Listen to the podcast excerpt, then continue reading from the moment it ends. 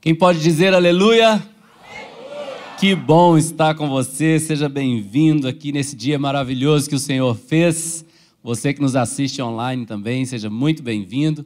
Antes de ministrar a palavra, eu quero só falar algumas coisas aqui importantes. Bom, primeira coisa é que esse domingo é dia de votação, de votar. E eu não vou me posicionar politicamente, não me posicionei, nem vou me posicionar aqui no púlpito. Respeito quem o faz, mas eu não vou fazer. Né? Por que, que eu não vou fazer? Porque de repente eu me posiciono politicamente e você tem um outro candidato. Aí já pensou, você fica com raiva de mim por causa de um candidato? Eu que não quero que você fique com raiva de mim. Então vou ficar bem caladinho, tá bom? Porém, contudo, se você está em dúvida sobre em quem votar. Pastor, eu estou meio em dúvida, eu não sei em quem votar. Eu queria saber em quem que o senhor vai votar para eu votar também. Então tá, então você vai me mandar um WhatsApp, certo? No meu número aí que vai aparecer aí nas telas para você aí, ó, nas telas. Vamos colocar meu número aí, você salva esse número aí e nesse número você só vai escrever para mim, pastor, quero saber aí em quem que o senhor vai votar. Aí eu te conto todo mundo que eu vou votar, para presidente, para tu, para tudinho. Tá bom? Para deputado federal, estadual, senador, tudinho. Eu te conto tudinho. Para governador, tá bom? Mas algumas pessoas estavam esperando que eu fosse falar alguma coisa aqui, não vou falar não, já falei. Vamos mudar de assunto. Bora. Amém? Muito bem. Próxima coisa que quero falar com você é o seguinte. Irmãos, é tanta gente para ganhar para Jesus é tanto trabalho para fazer, é tanta gente chegando para congregar nessa igreja. Tanta gente mesmo. Agora mesmo eu estava conversando com uma família aqui dentro na salinha ali, eu acho que umas sete pessoas da mesma família vindo congregar, pessoas tão preciosas. Então eu quero te falar uma coisa. O Senhor nos dá na igreja a oportunidade de cuidar uns dos outros. Amém? E, deixa eu te falar, eu estou precisando de mais de ajuda. Eu estou precisando muito de ajuda para cuidar, porque é muita gente para cuidar. Então eu queria te convidar para você me ajudar a cuidar de tanta gente que está chegando, gente na igreja, final de semana após final de semana, tanta gente se convertendo, entregando a vida a Jesus, tantas pessoas. E nós precisamos de ajuda, porque nós queremos cuidar bem das pessoas. Muito bem, amém? Amanhã, quando nós formos uma igreja de 100 mil membros, 200 mil membros, não vai ser 200 mil membros assim, uma multidão de crentes. Não, não. Vai ser uma multidão de discípulos, bem cuidados, comprometidos com Jesus. Amém? Quem está disposto a nos ajudar a cuidar desse povo maravilhoso? Cuidar uns dos outros. Cuidar uns dos outros. É gostoso cuidar uns dos outros. Bem, para você que quer nos ajudar a cuidar uns dos outros, amanhã eu vou estar aqui, minha esposa também, pastor Naná, pastor Iane, toda a liderança da igreja, ministrando um curso que se chama Expresso 1. Expresso porque é rapidinho, já viu aquele trem que passa rápido assim? É rapidinho, é um único dia. Você faz esse curso, que é um curso para te ensinar a cuidar bem de outra pessoa. Como você pode nos ajudar a cuidar bem de outra pessoa? Todos os segredos que nós temos aprendido com nossa liderança, também com os nossos próprios erros, nós aprendemos muito, infelizmente, nós erramos, né? Mas aprendemos com os erros para não errar de novo. E tudo isso está elaborado em oito palestras que vai começar amanhã às três da tarde aqui. Quanto custa? Custa nada, já está pago. É só vir e fazer esse curso né? É maravilhoso, vai te ajudar muito, não apenas a cuidar uns dos outros aqui na igreja, mas na sua própria família, na sua casa, no seu trabalho, como lidar com gente, sabe? Como relacionar com gente, como cuidar de pessoas. Agora, se você quer nos ajudar nessa grande comissão de cuidar bem das pessoas, por favor, venha amanhã às três da tarde fazer esse curso chamado Expresso 1. Se você chegar aqui três e cinco, você já vai ter perdido cinco minutos da primeira palestra, porque nós vamos começar três horas pontualmente e a gente deve ir até sete e meia da noite, mais ou menos, com um intervalo no meio aí. Amém? Então vamos fazer parte dessa grande comissão. A última coisa, antes de ir para a palavra, eu quero que você preste muita atenção nesse folder. Alguém não recebeu esse folder? Alguém não recebeu? Levanta a mão alto. Quem não recebeu, por favor, fica com a sua mão levantada, que o pessoal já está aí a postos para te entregar. Se você não recebeu, fica com a sua mão levantada bem alto, que as pessoas já estão a postos para te entregar, tá bom? É, é muito importante que você tenha esse folder, que você leve esse folder para casa, para que você entenda o nosso coração a respeito das crianças. Amém? Agora, olha para esse folder e fala assim: folder, você é muito bonito, eu vou te ver lá em casa, que agora eu vou ouvir a palavra. Aleluia. Agora pode guardar o folder. Mas leia esse folder lá na sua casa, por favor. É muito importante que você leia. Amém? Vamos orar pela palavra de Deus? Senhor, nós louvamos o teu nome. Nós bendizemos o teu nome, porque sabemos que a tua palavra viva vai penetrar em nós hoje para trazer transformação, para trazer mudança e que essa palavra nos transforme para a glória do teu nome, em nome de Jesus. Amém, amém, amém. Amém, queridos? Bom, o título da mensagem que nós vamos pregar hoje não é uma série, é uma única mensagem. Se chama Salvem a próxima geração. Salvem a próxima geração. Bom, isso aqui é um título muito, muito importante, porque esse título demonstra o ministério de todos nós. Todos nós temos um ministério chamado a próxima geração. Biblicamente falando, todos nós somos responsáveis pela próxima geração. E a nossa responsabilidade é muito grande para com a próxima geração. Repita comigo assim, por favor: O meu Deus é um Deus geracional. Deus podia ter colocado aquele jardim no Éden e ter colocado lá um milhão de pessoas, mas ele não fez isso. Ele colocou um homem, uma mulher, para que esse homem e essa mulher fossem responsáveis pela próxima geração e assim por diante.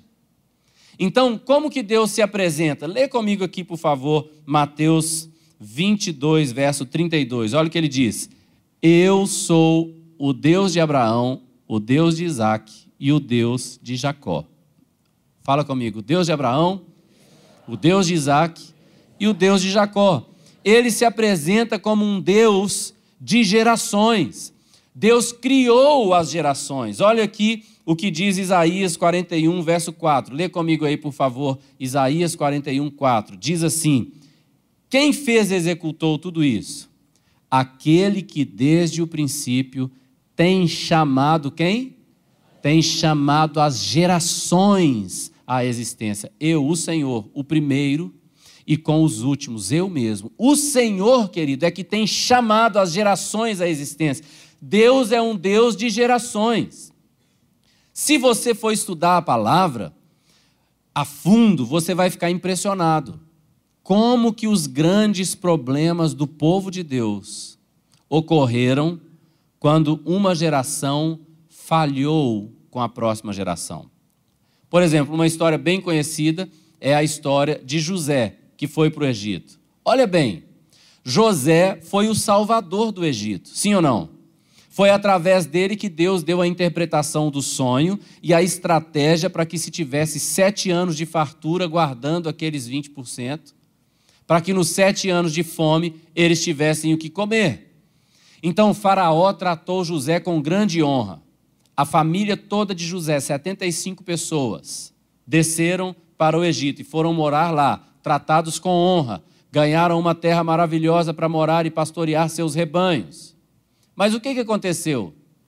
O Faraó não contou para a próxima geração quem era José e quem era a família de José. E o que, que aconteceu com a família de José? Se tornaram escravos, porque uma geração não contou para outra geração o que tinha acontecido. Você está entendendo o que eu estou dizendo? Então, isso aqui é uma coisa seríssima. Olha aqui o que, que diz Juízes, capítulo 2, versículo 10, olha aqui. Foi também congregada a seus pais toda aquela geração, e outra geração após eles se levantou, que não conhecia o Senhor, nem tampouco as obras que fizera a Israel. Olha que coisa triste. Deus livrou Israel do Egito, você se lembra? Com milagres. Coluna de fogo atrás, nuvem protegendo durante o dia, abrindo o mar vermelho para eles passarem, e eles passaram. O Senhor os sustentou naquele deserto com um maná que ninguém conhecia. Deus fez nevar comida à noite. Aquele pozinho com gosto de bolo de mel, que a Bíblia chama do pão dos anjos, para eles comerem. E o Senhor os sustentou por 40 dias. O Senhor fez sair água da rocha. O Senhor fez brotar manancial no deserto para eles beberem. E por 40 anos eles andaram e a roupa do corpo não envelheceu e as suas sandálias não se desgastaram por 40 anos. Quando eles foram entrar na terra prometida, Deus abriu o Jordão para eles passarem, eles entraram pelo Jordão. O Senhor deu a eles vitória contra todos os inimigos, eles tomaram posse da terra que o Senhor disse que eles iam tomar posse. Mas eles não contaram nada disso para a próxima geração. E uma nova geração se levantou, que não conhecia o Senhor e nem tampouco as obras que ele tinha feito a Israel. Quando Israel, o povo de Deus, falhou em comunicar com a próxima geração, os problemas vieram. E aí, meu irmão, o pecado entrou, os problemas entraram, a destruição entrou, a guerra voltou, Israel deixou de ter paz quando uma geração não cumpre o seu propósito para com a próxima geração. Você está entendendo? Então, o nosso Deus criou as gerações. E ele nos deu essa responsabilidade. A palavra do Senhor diz: uma geração contará à próxima geração os feitos o poder e a maravilha do Senhor. Então nós somos responsáveis pela próxima geração. Agora veja bem, evidente que nós, quantos aqui são pais? É evidente que nós que somos pais somos responsáveis pelos nossos filhos. Mas não apenas nós que somos pais, todos nós que somos parte de uma geração, somos responsáveis pela próxima geração. E nós precisamos ter um olhar de amor para com a próxima geração. Aqui, em nome de Jesus, aqui não tem ninguém egoísta. Mas existe uma tendência do ser humano em ser egoísta. Então, por exemplo, o ser humano ele tem 15 anos, então ele quer se relacionar com todo mundo que tenha 15 ou mais. Aí ele faz 20 anos. Agora ele quer se relacionar com todo mundo que tem 20 anos ou mais. Não vou me relacionar com os pirralhos. É ou não é verdade? Aí faz 30 anos. Agora eu quero me relacionar com todo mundo da minha faixa etária ou mais velho. Aí faz 40 anos. Agora só com quem tem 40 anos ou mais. E aí nós vamos deixando a próxima geração passar. E nós temos que estar atentos à próxima geração. Há muitos anos atrás, uma palavra mexeu muito comigo, nós não vamos ler esse texto aqui agora, mas Atos 20 fala da história desse jovem chamado Eutico. E o que, que aconteceu? Paulo começou a pregar e ele se estendeu demais no discurso. Pregou, pregou, pregou, pregou, pregou, pregou, pregou, até da meia-noite. Imagina, você ficar o dia inteiro ouvindo uma pregação até meia-noite. E lá, naquele lugar onde ele estava pregando, tinha um jovem na janela. Fala comigo, na janela. A janela é aquele lugar onde você está um pouco dentro e um pouco fora. Você pode olhar para dentro, você pode olhar para fora. Sabe? Você pode olhar o que Deus está fazendo, mas você também pode dar uma olhadinha no que está acontecendo no mundo. Eutico estava lá, na janela. E Paulo estava falando, falando, falando, falando, falando. E veio sobre Eutico um profundo sono e ele caiu. Quando ele caiu daquela altura toda, todo mundo sabia que o Eutico estava morto. E todo mundo ficou super preocupado porque o Eutico estava morto. E Paulo, ele então parou de falar. Repete comigo bem alto: parou de falar. Ele parou de falar e ele foi até o Eutico, a Bíblia diz que ele se encurvou sobre o corpo do Eutico. Interessante que no Antigo Testamento nós temos relatos de ressurreição de mortos assim, né? Onde o profeta se deitou sobre o corpo morto e aquele morto ressuscitou. Mas quando Paulo se encurvou, ele se encurvou, ele cobriu o corpo daquele jovem ali com o próprio corpo. E a Bíblia diz que ele também abraçou aquele jovem. Fala comigo assim, ó, cobertura e amor. E a Bíblia diz que aquele jovem viveu. E Paulo falou: a vida está nele. E Paulo voltou e continuou pregando até o dia amanhecer. O homem gostava de pregar. Até o dia amanhecer. Mas o Eutico foi levado vivo para casa. Mas interessante, enquanto Paulo estava no discurso e o Eutico na janela, aquilo só gerou para ele morte. Mas quando Paulo deu a ele cobertura e amor, gerou para ele vida.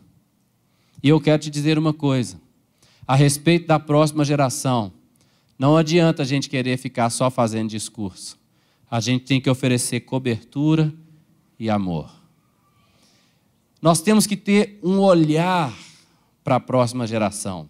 Nós temos que saber olhar bem para a próxima geração e entender o que está no coração da próxima geração. Nós temos que saber nos comunicar com a próxima geração. Quando eu estou falando da próxima geração, para você que é pai, obviamente eu estou falando dos seus filhos, mas eu estou falando dos nossos sobrinhos, dos nossos primos, dos filhos dos nossos vizinhos, que estão na próxima geração. Nós temos que ter um olhar sensível para essas pessoas.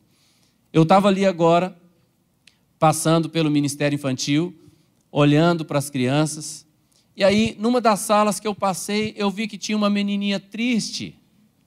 Aí eu, eu vi que ela estava triste, aí eu me abaixei assim e falei com ela assim: vem cá. Aí ela veio. Aí eu falei com ela: qual o seu nome? Ela falou: meu nome é Maria Alice. E eu falei: Por que você está triste, Maria Alice? Ela falou assim: É porque hoje a gente trouxe uma coleguinha e a minha vovó Cristina pediu para eu ficar com a coleguinha aqui nessa sala. Mas eu quero ir para a sala de sete anos, que eu já tenho sete anos, eu já sou grande. Aí eu falei com ela assim: Mas você é muito grande mesmo, Maria Alice, vem cá. Deixa eu ver o seu tamanho, vem cá, dá um abraço aqui no tio. Aí ela me deu um abraço, eu falei: Olha como você já é tão grande, e você é tão bonita e tão grande. Sabe de uma coisa? Gente grande igual você sabe entender as coisas muito bem, né? Então, porque você é tão grande, vamos combinar uma coisa? Hoje, você vai ficar nessa salinha aqui para obedecer a vovó. Porque a vovó falou para você ficar nessa salinha, não foi? Ela falou, foi. Então vamos combinar. Hoje você vai ficar nessa salinha. Aí, porque você está obedecendo a vovó, nós vamos colocar um carimbo bem bonito na sua mão que chama carinha feliz. Só os obedientes que ganham a carinha feliz na mão. E na próxima semana, quando você voltar, você vai ficar na salinha de sete anos. O que, que você acha? Ela falou, gostei. Eu falei, então, parabéns, você é tão legal, tão obediente. Dá um abraço aqui. Ela me deu um abraço. Aí eu falei, você é tão linda, tão cheia de Jesus. Jesus ama muito, muito, muito você. E eu também te amo, tá bom? Tá bom, pode ir para a salinha. E ela entrou para a salinha feliz e está lá até agora. Mas sabe de uma coisa? A gente tem que passar e a gente tem que enxergar os pequeninos. É muito, muito, muito comum eu estar aqui na igreja. Às vezes eu estou até aqui no final do culto orando com alguém, de repente chega um pequeno e agarra nas minhas pernas. Por que, que os meninos gostam de me abraçar? Você acha que é porque eu fico com o microfone na mão? Não, eles nem estão me vendo com o microfone na mão. Eles estão lá enquanto a gente está com o microfone na mão. Não é? Eu fico aqui distraindo os adultos para as crianças terem o culto bem feito lá. Essa é a nossa visão. Você está rindo, mas é verdade. Tudo aqui na igreja a gente investe mais neles. Depois você lê esse folder, você vai entender. Sabe por que, que nós não queremos que o pai insista com a criança para ficar nesse lugar? Aqui, dentro desse lugar? Esse lugar aqui é ruim para as crianças. O som, a iluminação, o jeito que é feito é ruim para as crianças. Aqui não tem brinquedo para elas. Sabia que crianças que vêm para o culto e ficam num ambiente como esses, elas tendem a crescer e não querer ir mais para a igreja? Sabe por quê? Porque na cabeça delas, o que, que tem na igreja? Primeiro, não entende nada que eu falo aqui. Segundo, o que, que ela ouve enquanto ela está aqui? Ouve o pai falando, é menino, fica quieto, menino. Aí a mãe, menino, para de falar, menino, menino, fica quieto, menino, fica quieto, menino. Né? Aí você vai lá na sala, onde os meninos estão? Descendo o escorregador, uh, pulando na piscina de bolinha, uh, e brinca para todo lado e tal, e brinca e, e, faz várias brincadeiras. Aí o tio fala assim: agora está na hora da historinha. Aí os meninos sentam, todo mundo olha para a tela, passa o filmezinho, elas aprendem, a tia explica, pega os fantoches e fala lá com os fantoches, eles entendem na linguagem deles. E aquilo cria memória afetiva para eles. Agora, por que, que as crianças me veem e me abraçam? Sabe por quê? Porque quando eu vejo uma criancinha eu olho para aquela criancinha e eu abaixo para falar com aquela criancinha e eu abraço aquela criancinha. E aí eu tenho minhas táticas que eu aprendi, né? Se for uma menina, por exemplo, uma menininha de 6, 7 anos, eu abraço, aí eu falo: Nossa, você está tão linda, tão linda, tão linda, tão linda. Você está parecendo, sabe, aquela princesa daquele filme. Aquela que é a mais linda, como que ela chama mesmo? Ah, esqueci o nome dela. Aí a criança vai e fala comigo alguma coisa, tipo assim, é a princesa Anne do Frozen. Aí ela que me contou qual que é a mais linda, né?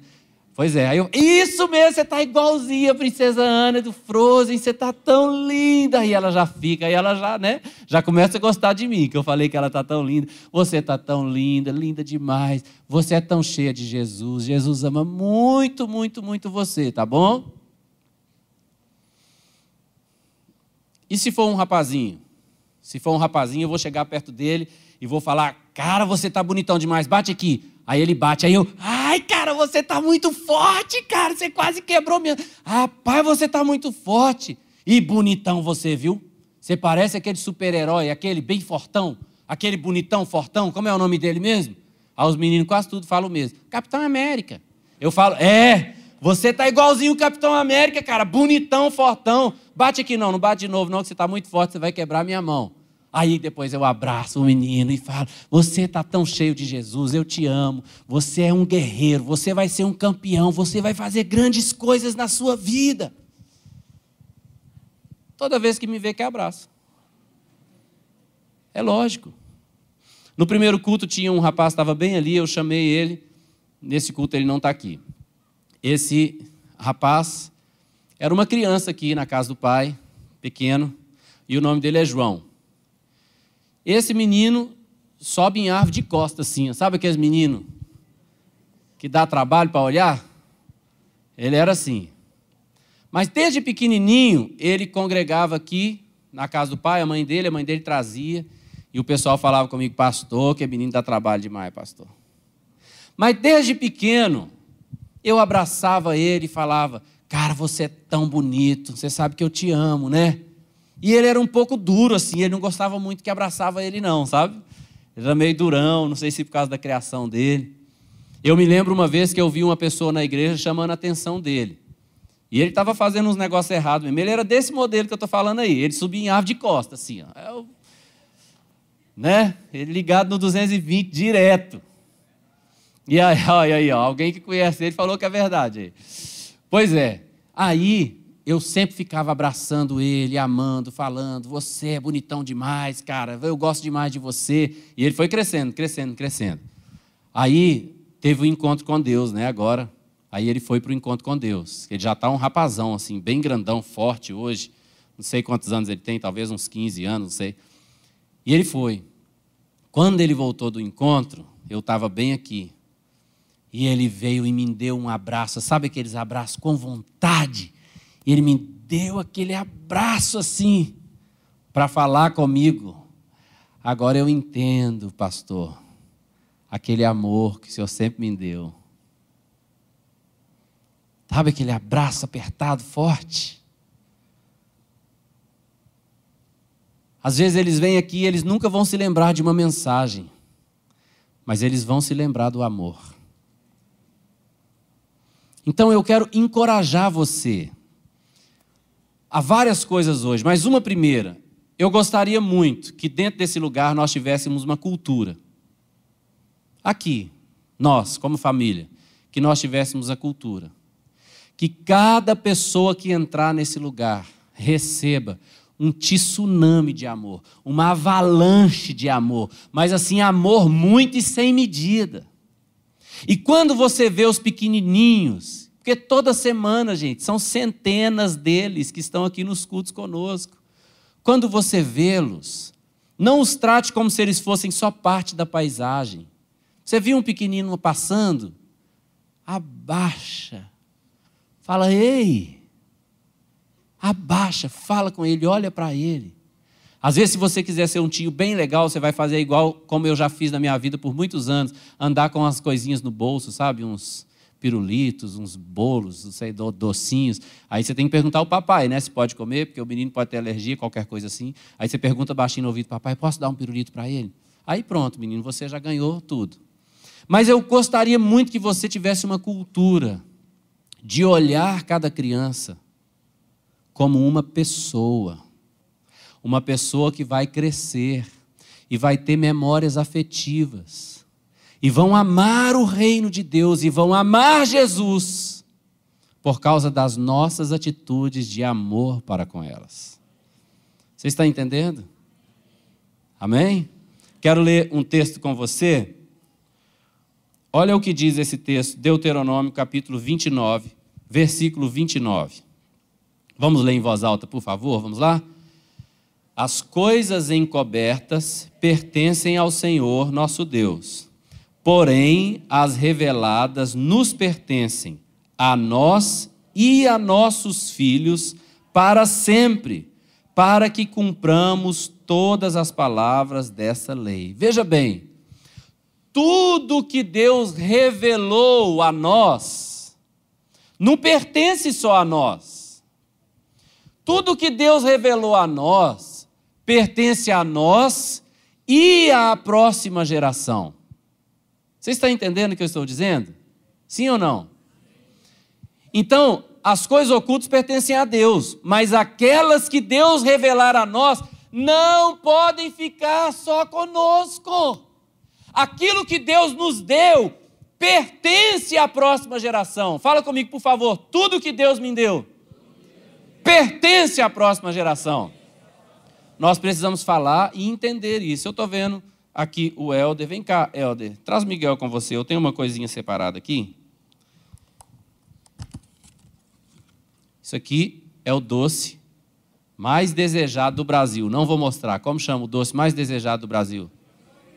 Brigadeiro.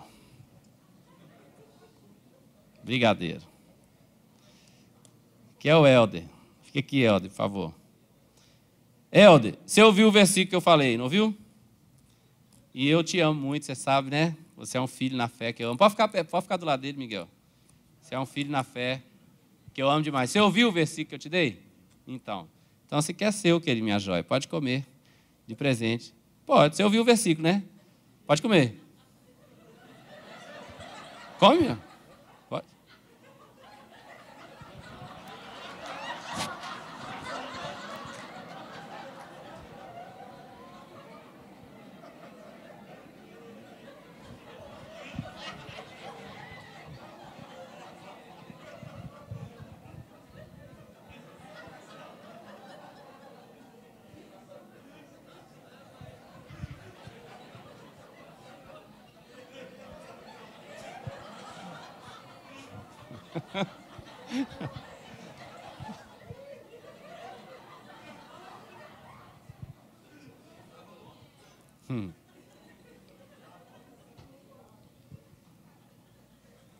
Isso.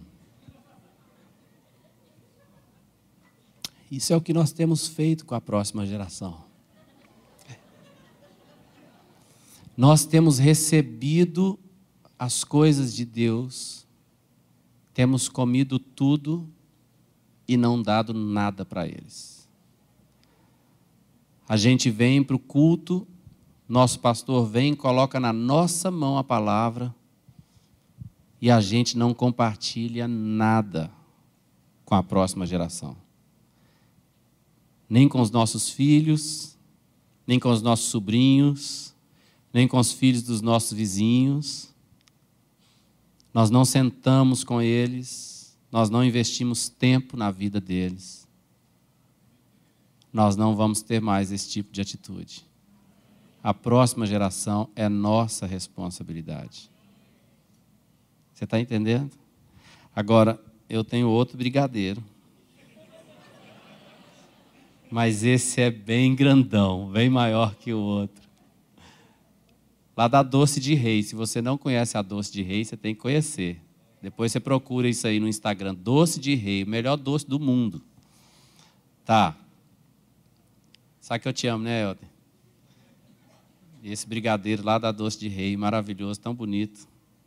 Vou dar para você, de coração. Pode comer, pode fazer o que você quiser.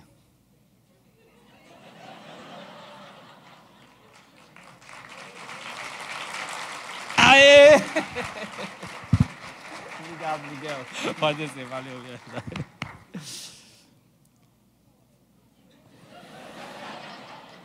Ele compartilhou, você viu? Vamos ler de novo Deuteronômio 29, 29 por favor. Olha aí. Deuteronômio 29. Vamos ler em voz alta. As coisas encobertas pertencem ao Senhor, nosso Deus. Porém, as reveladas nos pertencem, a nós e aos nossos filhos, para sempre, para que cumpramos todas as palavras dessa lei. Aquilo que Deus deu a você não é para você, é para você e para a próxima geração. Então eu falei daquela cultura, eu gostaria muito que essa cultura do que eu vivo, que todos nós vivêssemos, que qualquer pessoa que encontrar com a gente encontre amor. Mesmo que sejam os pequeninos, se um pequenino encontrar conosco, que esse pequenino encontre amor, uma cultura de amor. Mas eu quero te dizer, essa cultura precisa ir para sua casa. Os seus sobrinhos, quem aqui tem sobrinho? Você tem que ser o titio favorito, cara. Você tem que ser o melhor de todos os titios. O titio dos sonhos, a titia dos sonhos. O titio que o seu sobrinho mais ama, cara. Está na sua mão. Deixa eu te falar uma coisa que é desesperador para mim. O último versículo que nós vamos ler hoje. Olha aqui. Mateus 19, verso 14, olha aqui. Jesus, porém, disse: Deixai os pequeninos, não os embaraceis de vir a mim. Fala bem alto. Porque dos tais é o reino dos céus. Às vezes a gente fica numa luta para evangelizar um adulto, trazer um adulto para o reino dos céus.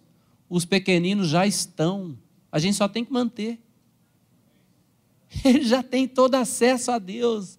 Ele já tem livre acesso completo, livre dos pecados e tudo isso que poderia separá-los da presença de Deus. O reino dos céus já é deles. A gente só tem que manter. Aí o que, é que os pais fazem? Entrega um troço desse lá, põe um menino na frente de um negócio desse aqui e deixa a internet doutrinar o menino. Você que tem sobrinho, você deve ser o melhor tio de todos. Faz festa para os meninos. Entendeu? Faz festa, conversa com seus irmãos, com seus cunhados, cunhada. Fala assim: ó, nós vamos fazer uma festa para a criançada. Na minha casa, eu me mudei agora terça-feira para minha casa, né?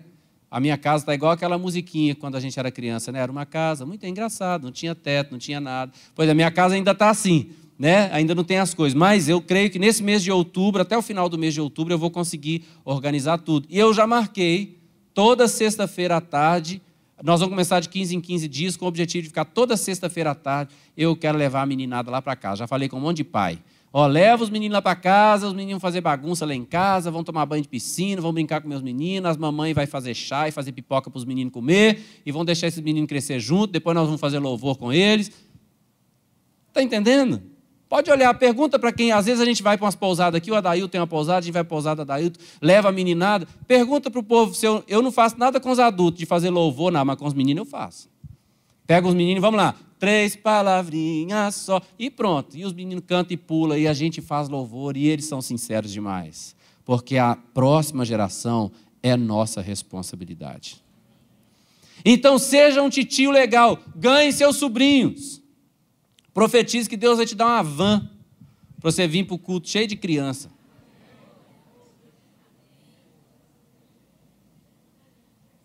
Né? Aí você traz seu sobrinho. Na próxima semana, seu sobrinho traz seu irmão e sua cunhada. É assim. Mas nós queremos ver, querido, o Senhor dizer para nós, servo bom e fiel, entra no gozo do teu Senhor. Porque a próxima geração é nossa responsabilidade. Deixa eu te contar uma história bíblica, e eu vou encerrar com essa história bíblica. Existia um homem na Bíblia chamado Davi. Davi foi um rei tremendo. Você se lembra da história de Davi, né? Foi chamado um homem segundo o coração de Deus. E Davi, ele era um sonhador. Davi era um músico, um poeta. Músico e poeta geralmente é sonhador, né? Eu também sou músico e poeta. E eu sou um sonhador. E Davi, ele sonhou com uma coisa inédita. Ele sonhou: eu vou construir um lugar para ter gente louvando a Deus 24 horas por dia.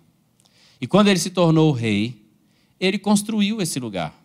E esse lugar foi chamado o Tabernáculo de Davi. Lá tinha 4 mil músicos e cantores. 4 mil. E 24 horas por dia havia louvor e adoração na presença de Deus naquele lugar. Mas aquele lugar era uma tenda, era um lugar simples. O que acontecia lá dentro era maravilhoso, mas era um lugar simples. Então Davi, aquele sonhador, olhou para a casa dele, a casa ele era um rei. Então ele falou: "Olha, eu estou aqui morando nessa casa maravilhosa de cedros, e a arca do Senhor está numa tenda." Ele achou aquilo injusto, ele falou: "Eu vou construir um templo maravilhoso para o Senhor." E aquilo se tornou a obsessão da vida de Davi. E como que a gente sabe disso? Porque ele fala no final da vida dele que de todo o reino dele, das guerras que ele ganhou, dos despojos da guerra, toda a riqueza que ele acumulou, ele ajuntou para construir esse templo. E aí, além dele ter juntado, se você for ver a lista, gente, era uma coisa bilionária que Davi juntou. Aí ele falou assim: além disso, do meu ouro pessoal, da minha prata pessoal, eu estou dando para construir o templo do Senhor. Então, aquilo era a obsessão de Davi, a visão de Davi, o sonho de Davi, era o que Davi queria fazer na vida dele. Mas sabe o que aconteceu? Deus chegou para Davi e falou assim: Davi, você não vai construir isso. Como não, Senhor? Eu não vou construir isso? Não, você não vai construir isso. E o que vai acontecer? O Senhor falou com Davi: a próxima geração vai construir isso seu filho, Salomão. Davi não ficou emburrado, Davi não ficou bravo, Davi não amaldiçoou Salomão, Davi ele não praguejou, Davi não ficou pensando, esse Salomãozinho aí, esse menino, nem saiu cheiro de fralda ainda. Já viu adultos falando assim sobre os jovens? Acredite na garotada. Acredite neles. Acredite no que eles são capazes de fazer. Acredite. Davi não ficou falando, esse menino aí ainda está com cheiro de fralda, esse menino não vai conseguir, esse menino não canta e toca tão bem como eu. Esse menino não passou as experiências que eu passei. Davi não fez nada disso. Davi chamou Salomão deu a Salomão todas as instruções que ele precisava. Entregou na mão de Salomão toda a riqueza que ele tinha acumulado. e falou com, com Salomão: Seja forte, seja corajoso, não temas, o Senhor vai ser com você e você vai fazer essa obra. Você já pensou que benção? A próxima geração vê que você está confiando nela. A próxima gera, geração ouvir de você, você vai fazer grandes coisas. Seja forte, seja corajoso, não temas. O Senhor vai ser com você, o Senhor te abençoará. Você já pensou que poder tem um filho ouvir isso do seu pai? Por favor, salvem a próxima geração. Não deixe a próxima geração Sabe, uma coisa que eu gostaria demais de ter como cultura na igreja, porque é bíblico. Eu gostaria que na igreja não tivesse os meus filhos, e os seus filhos, e os filhos do outro. São as nossas crianças. São os nossos filhos. A liderança da igreja sabe, por exemplo, esse salão aqui é um salão maravilhoso, confortável, né? poltronas acolchoadas, ar-condicionado, som de primeira qualidade, tá. Mas o prédio do Ministério Infantil é muito mais caro do que esse. Muito mais bem acabado do que esse. Tudo que está lá é o melhor que a gente pode. E não está pronto ainda, você vai ver quando ficar pronto. Nós queremos o melhor para as nossas crianças para que elas cresçam e recebam a palavra de Deus. Mas eu vou te dizer, a estrutura é maravilhosa, os brinquedos é maravilhoso, as salas são lindas, decoradas, tudo foi feito, irmãos, por profissionais que pensam nas crianças. Como que deve ser? Como que deve ser a janela? Qual é a altura da janela? Qual é o tipo de cor que é melhor para a criança? Qual é o tipo de brinquedo? Qual é a cor do brinquedo? Como que tem que ser o acesso? Tudo pensado nas crianças, mas eu vou te falar. A principal coisa não é essa. Eu sonho de coração. Eu sonho de coração, eu sonho, esse é um sonho ardente no meu coração que um dia que o papai e a mamãe estiver lá na casa deles falando assim: "Ah, hoje eu não vou para o culto não". Eu sonho que o filho pequeno deles falem assim: não, papai, por favor, vão, vão, vão. Mas por que, que você quer ir, meu filho? Aí o filho fala assim: porque eu quero ver o tio, a tia, você. Que aquela criança fale o seu nome, que ela queira vir aqui por causa de você, porque ela sabe que vai ver você, vai receber o seu abraço, a sua palavra de afirmação, o seu carinho, que você vai abençoá-la, ela vai pensar em você. Pastor, a criança não tem que pensar em Jesus? Claro que tem que pensar em Jesus. Mas você está entendendo o que eu estou falando. Eu não preciso ensinar Jesus a fazer o trabalho dele, ele já faz muito bem. Aqui eu estou falando do nosso trabalho, de amar a próxima geração. Hoje mesmo, quando esse culto terminar, quando você sair por aquela porta e você ver crianças, comece a abençoar essas crianças. Abençoe essas crianças. Se você puder, abaixe, fale com ela. Sorria, viu? Olá! Senão ela corre de você. Mas abençoe essas crianças. Agora, quando você sair daqui, abençoe as daqui. Mas quando você chegar em casa, abençoe as de casa. É fácil agradar a criança, gente. Pipoca. Quer um negócio mais fácil que pipoca? Né? Faz pipoca, um pouquinho doce, um pouquinho salgado. Mas abrace a próxima geração. Não estou falando apenas das crianças. Essa não é responsabilidade dos pais, essa é nossa responsabilidade, de cada um de nós individualmente. E eu desafio você a assumir essa responsabilidade, em nome de Jesus. Com as crianças, com os jovens, com os adolescentes, com a próxima geração ensinar a palavra, discipular, acreditar neles. Amém? Você recebe? Então agora eu quero ter com você um tempinho de oração pela próxima geração. E nós vamos fazer assim: quando eu pedir você para ficar de pé, eu queria que você fosse para perto da sua família, dos seus parentes que estão aqui, tá bom? Você que está nos assistindo online, você também pode se reunir aí na sua casa agora com a sua família. Então vamos ficar de pé agora e nós vamos orar e abençoar a próxima geração.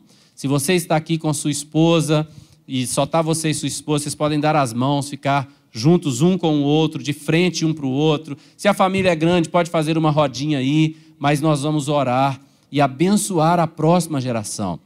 Declarar que a próxima geração conhecerá o Senhor Jesus, que nós vamos demonstrar o amor de Jesus para a próxima geração. Amém? Você pode se ajuntar aí. Se você não está com a sua família, se você não está com a sua família, mas tem alguém perto de você que está sozinho, você pode se juntar se tem alguém sozinho aí, você pode convidar essa pessoa, se ela sentir vontade, para ficar perto de você, para nós orarmos juntos, em nome de Jesus. Amém? Aleluia. Louvado seja o nome do Senhor.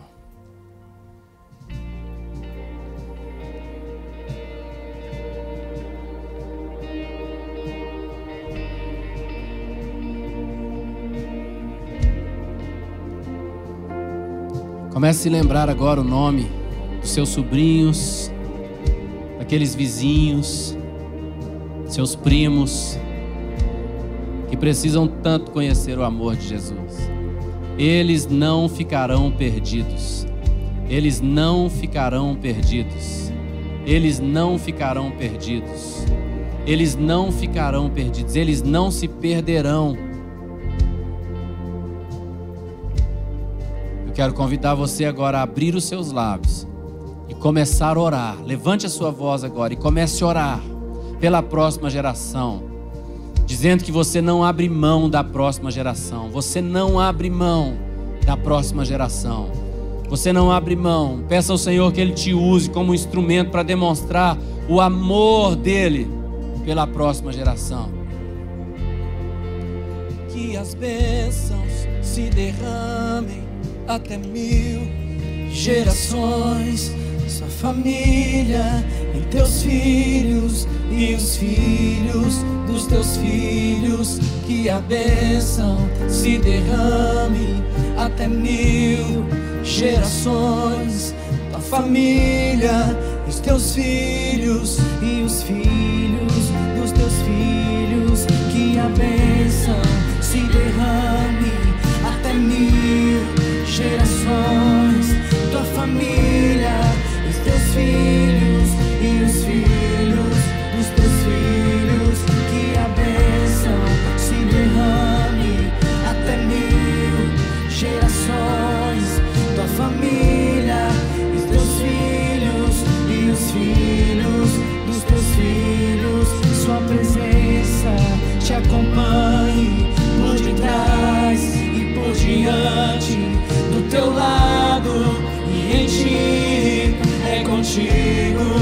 é por ti.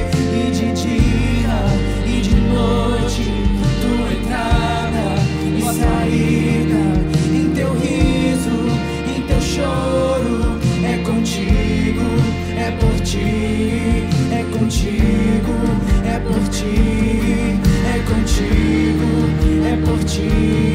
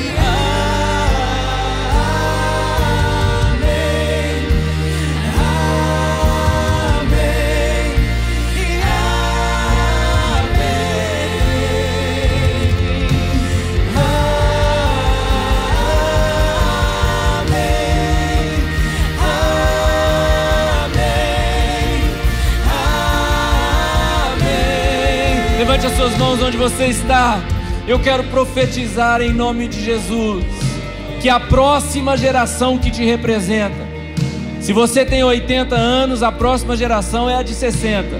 Se você tem 60 anos, a próxima geração é a de 40. Se você tem 40, a próxima é a de 20. E assim por diante. Eu quero declarar que a próxima geração que te representa receberá instrução do Altíssimo através da sua vida, receberá o amor de Deus através da sua vida. Você que está aqui, que é papai e que é mamãe, eu quero declarar que todos os seus filhos servirão o Senhor com alegria. Eu quero declarar aqui: não tem filhos desviados, então tem filhos voltando para Jesus. Eu declaro em nome de Jesus que você recebe hoje esse encargo, você recebe hoje esse ministério, você recebe hoje essa missão de saber que a próxima geração é responsabilidade de todos nós. A importância de uma pessoa não está na sua idade.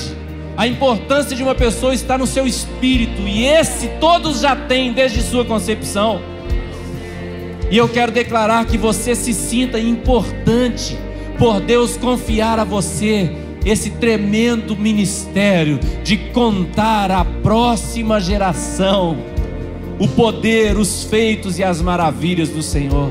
Eu abençoo você para ser uma pessoa cheia do amor na sua parentela, com seus sobrinhos, com seus primos, sabe, com a próxima geração, que os seus filhos desejarão conhecer o seu Deus pelo tamanho do amor que você carrega. Eles vão receber uma avalanche de amor, uma cachoeira de amor vindo da sua casa, e você e a sua casa servirão ao Senhor com alegria, em nome de Jesus. Quem crê comigo, diga amém.